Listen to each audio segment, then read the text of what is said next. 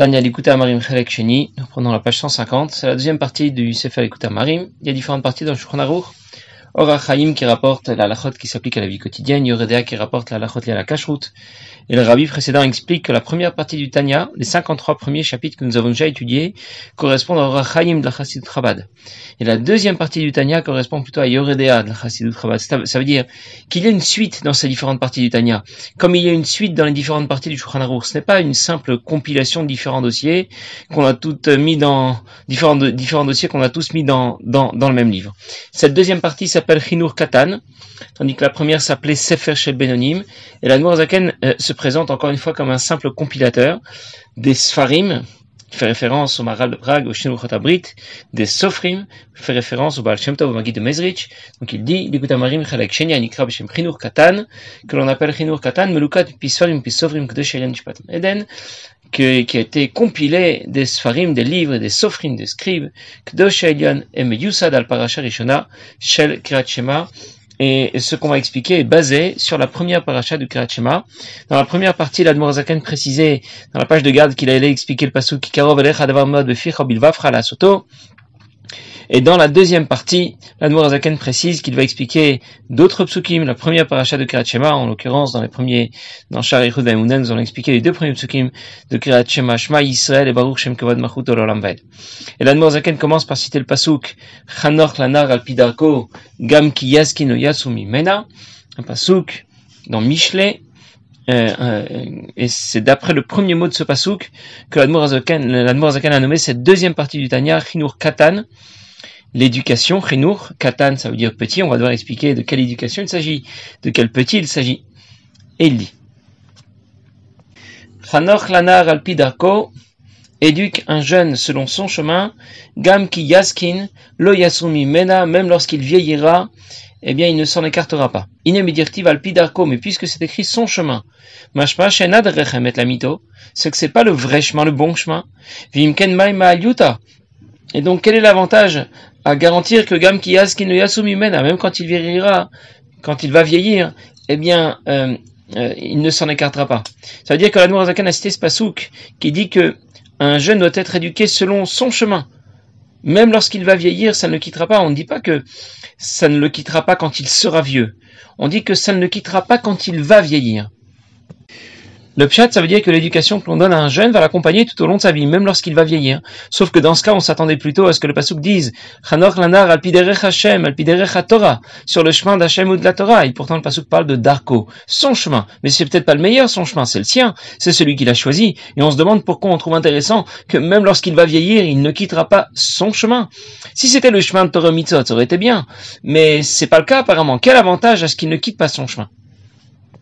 Et la Zaken va expliquer que le chinour dont on parle n'est pas l'éducation que l'on donnerait à un enfant. Chinour désigne ici une formation au service de Dieu.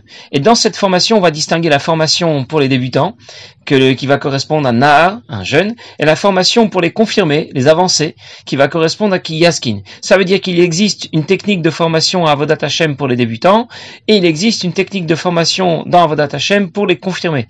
Et nous allons expliquer que même les confirmés auront parfois recours à la technique de base, celle des débutants, lorsqu'ils vont eux-mêmes progresser. La technique débutant leur sera toujours nécessaire, même lorsqu'ils seront déjà très avancés. Alors on comprendra plus tard aussi qu'on sera déjà, on sera déjà bien content si on pouvait faire partie des débutants nar dont parle ici la Zaken. Il commence et il dit, il est bien connu qu'il cherche Avodat Hashem, dotea les racines et les bases de Avodat Hashem, c'est Chimus, c'est l'amour et la crainte de Dieu. Ça veut dire qu'il y a dans Avodat Hashem un Shoresh, un racine, une racine, et un Yesod, et une base. L'Admor précise ici Shoresh et Yesod. Shoresh, c'est ce qui correspond à l'origine. Par exemple, pour un bâtiment. Qui sont à l'origine de ce bâtiment? Ce sont les architectes, les techniciens, les maçons, etc. Et quand le travail est terminé, ils s'en vont. Ils n'ont pas besoin de rester pour soutenir les murs. Yesod, ce sont les fondations. Sans les fondations, l'immeuble s'écroule. En d'autres mots, Shoresh correspond à ce qui est au passé. Yesod correspond à ce qui est au présent, permanent. Et l'amour Zaken commence par souligner que l'amour et la crainte de Dieu, ce ne sont pas seulement ce dont on va avoir besoin, ce dont on a pu avoir besoin dans le passé. ce n'est pas seulement un shoresh, c'est un yesod. Ça veut dire que l'amour et la crainte de Dieu doivent nous accompagner au quotidien, en permanence, dans l'étude de la Torah et la pratique des mitzvot. Et c'est ce qui va nous motiver à pratiquer Torah et mitzvot, marchavadibur assez en pensée, parole, action. Et la Zaken va nous expliquer plus précisément dans quelle direction va nous engager l'amour et la crainte de Dieu. Et il dit, La crainte est à l'origine et la base de Soumera du fait de s'écarter du mal. Ah, va l'amour de Dieu, va va faire le bien, qui yum kol mitzvot assez de raita de accomplir les 613 mitzvot de la Torah, les 7 mitzvot de Rabanan, comme Koman. Comment on va l'expliquer plus loin? Ou mitzvot achinur. Et la mitzvah d'éduquer un enfant. Igam ken mitzvot assez, correspond aussi à une mitzvah positive. Gimel, comme c'est écrit dans euh, Shulchan Aruch, dans Rachaim. Ça veut dire que la crainte de Dieu est à l'origine, à la base des mitzvot négatives, qui nous demandent soumérat de s'écarter du mal. Parce que quand je crains Dieu, eh bien je crains de lui désobéir, je crains de le décevoir. Et l'amour de Dieu est à l'origine, à la base des mitzvot positives, qui nous demandent assez tôt de faire le bien. Si j'aime Dieu, je vais lui apporter le plaisir et la satisfaction qu'il attend de moi. Et la Zaken dit que Moshe Berb commande, comme on va l'expliquer plus loin.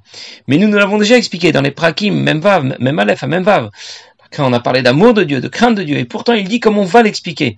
Parce qu'au départ, comme j'ai déjà dit l'autre fois, l'Admour Zakan a pensé commencer d'écouter à Marine par cette deuxième partie, et finalement il l'a placé en deuxième position. Mais c'est pour ça que cette expression revient plusieurs fois, comme on va l'expliquer, bien que nous, nous l'avons déjà vu dans la première partie du Tanya.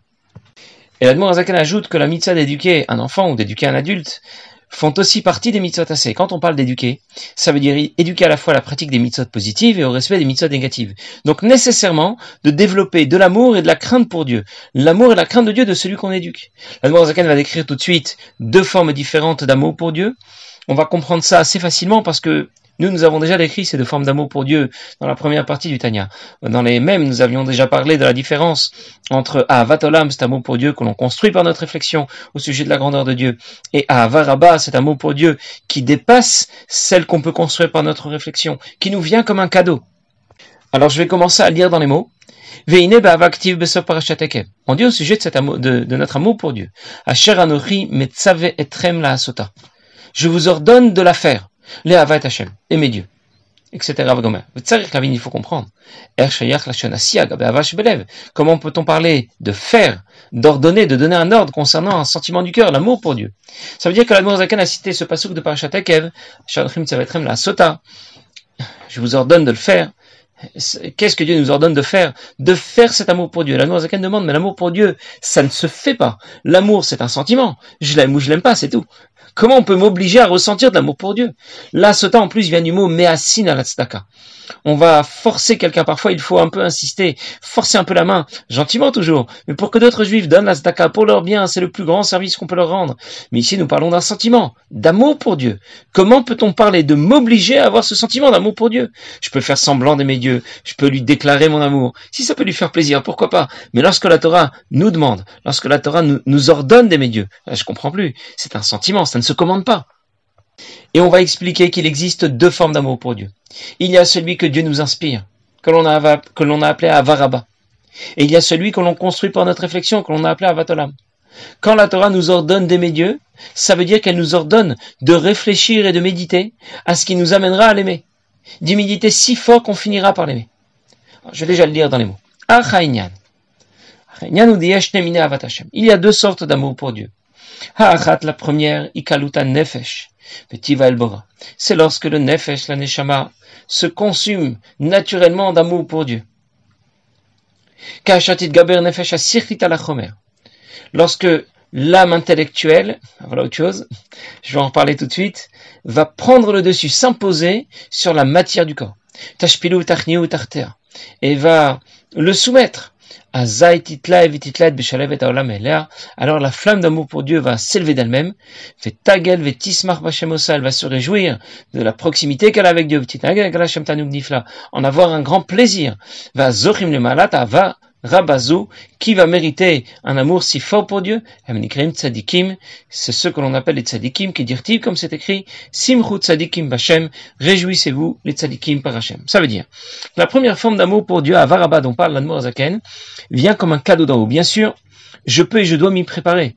Je dois être d'abord, comme on avait dit dans un autre jour, shalem, être shalem beyira. Ça veut dire craindre Dieu parfaitement. Mais cette condition est nécessaire sans être suffisante pour obtenir Avaraba.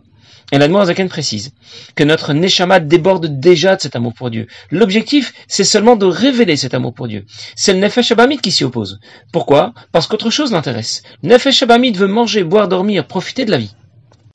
Aimer Dieu, ça ne lui parle pas vraiment. Ça ne l'intéresse pas. Plus le Nefesh Abamid s'impose, révèle son attrait pour les plaisirs de ce monde, et moins le Nefesh Elokit pourra s'y opposer et révéler son amour pour Dieu. Et inversement, plus le Nefesh Elokit, l'âme divine, s'impose, révèle son amour pour Dieu, moins le Nefesh Abamit, l'âme animale, sera attiré par les plaisirs de ce monde. Et la Zaken nous parle ici Troisième Nefesh, Nefesh Asirlit. Dans la Chassidut, on explique que le Nefesh Abamit se divise en deux. Comme un animal qui possède à la fois une partie imposante, ce sont ses instincts, ses pulsions, et une partie moins imposante, c'est son intelligence. Que fait un homme qui voudrait dresser un, un, un animal? Il ne l'approche pas par ses instincts, par ses sentiments. Il essaye de lui faire comprendre il veut faire comprendre à l'animal qu'il doit obéir. En d'autres mots, c'est le cerveau de l'animal qui fera la liaison entre l'homme qui veut le dompter et les instincts sauvages de l'animal. Et bien de la même façon. Le Nefesh Abamit se divise en deux. Le Nefesh Abamit lui-même, si on peut dire, est l'animal qui est, l'animal de l'animal, et le Nefesh Asirlit, qui est la partie supérieure, la partie intelligente de l'animal. Quand le Nefesh le quitte, quand l'âme, quand, l'âme divine veut communiquer son amour pour Dieu au Nefesh Abamit à l'âme animale, c'est le Nefesh Asirlit qui fera la liaison entre les deux. Le Nefesh Asirlit va devoir s'imposer au Nefesh Abamit. Et quand l'animal est dompté, la flamme d'amour pour Dieu du Nefesh Alokit va briller dans tout le système. En d'autres mots, j'ai pas eu besoin de faire un effort de réflexion. J'ai pas eu besoin de méditer à quoi que ce soit. J'ai seulement fait en sorte d'exploiter et de révéler l'amour pour Dieu de mon Nefesh Alokit. Et pour cela, le Nefesh Abamit doit tout simplement pas déranger. Il ne doit pas déranger l'amour pour Dieu de, mon, de, mais je n'ai rien construit par ma réflexion. Et cet amour qu'on appelle Avaraba va m'apporter une grande joie, la joie d'être si proche de Dieu. Et ceux qui le méritent sont appelés des tzadikim. C'est ce que dit le pasuk, Simchut tzadikim Bashem. Les tzadikim vont, y trouver un énorme plaisir. Et ils n'auront pas d'autre plaisir que d'être si proches de Dieu. C'est pour ça que le reste ne les intéresse pas. Un tzadik ne se prive de rien. Ça ne l'intéresse plus. On lui parle de manger, de vacances ou de loisirs. Ça l'intéresse même pas. Sa joie et son intérêt sont ailleurs.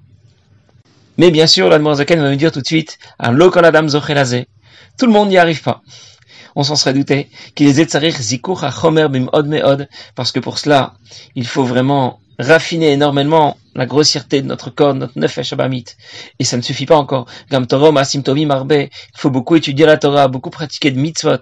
Niskot le neshama eliona pour mériter une neshama supérieure chez les malam madrigat ruach nefesh, qui sera au-delà de ruach et de nefesh. Je vais tout de suite. Comme c'est écrit dans Reshit Alors évidemment, tout le monde n'accepte pas cette forme d'amour pour Dieu parce que ça exige un raffinement très fort et beaucoup étudier la Torah et pratiquer les mitzvot. C'est alors que l'on peut mériter ce que la Zakan appelle ici une neshama une neshama supérieure. Qu'est-ce que c'est que cette neshama supérieure? C'est un peu comme ce qui se passe Shabbat. On explique que Shabbat, on obtient une neshama yetera, une neshama supplémentaire. Ça veut dire que notre neshama se subdivise en différents niveaux. Le niveau le plus bas, nefesh, c'est le niveau de l'âme qui correspond au monde d'Assia. Le monde d'Assia dans lequel les clipotes sont puissantes, occultent la présence de Dieu. Le mal est majoritaire. Nefesh n'est pas en mesure de révéler un amour très fort pour Dieu. Parce que Nefesh est du rang de Assia. Un cran plus haut. Ruach, c'est le niveau de l'âme qui correspond au monde de Yetzira, le monde dans lequel les clipotes sont déjà moins puissantes et qui, vont moins occulter la présence de Dieu. Le mal déjà n'y est plus majoritaire. Ruach a donc déjà un peu plus d'affinité avec la Kdusha que Nefesh. Au-delà de Nefesh et Ruach, Neshama, c'est le niveau de l'âme qui correspond au monde de Bria, au monde dans lequel la Kdusha est dominante par rapport au Klipot. C'est le niveau de l'âme qui a encore plus d'affinité avec la.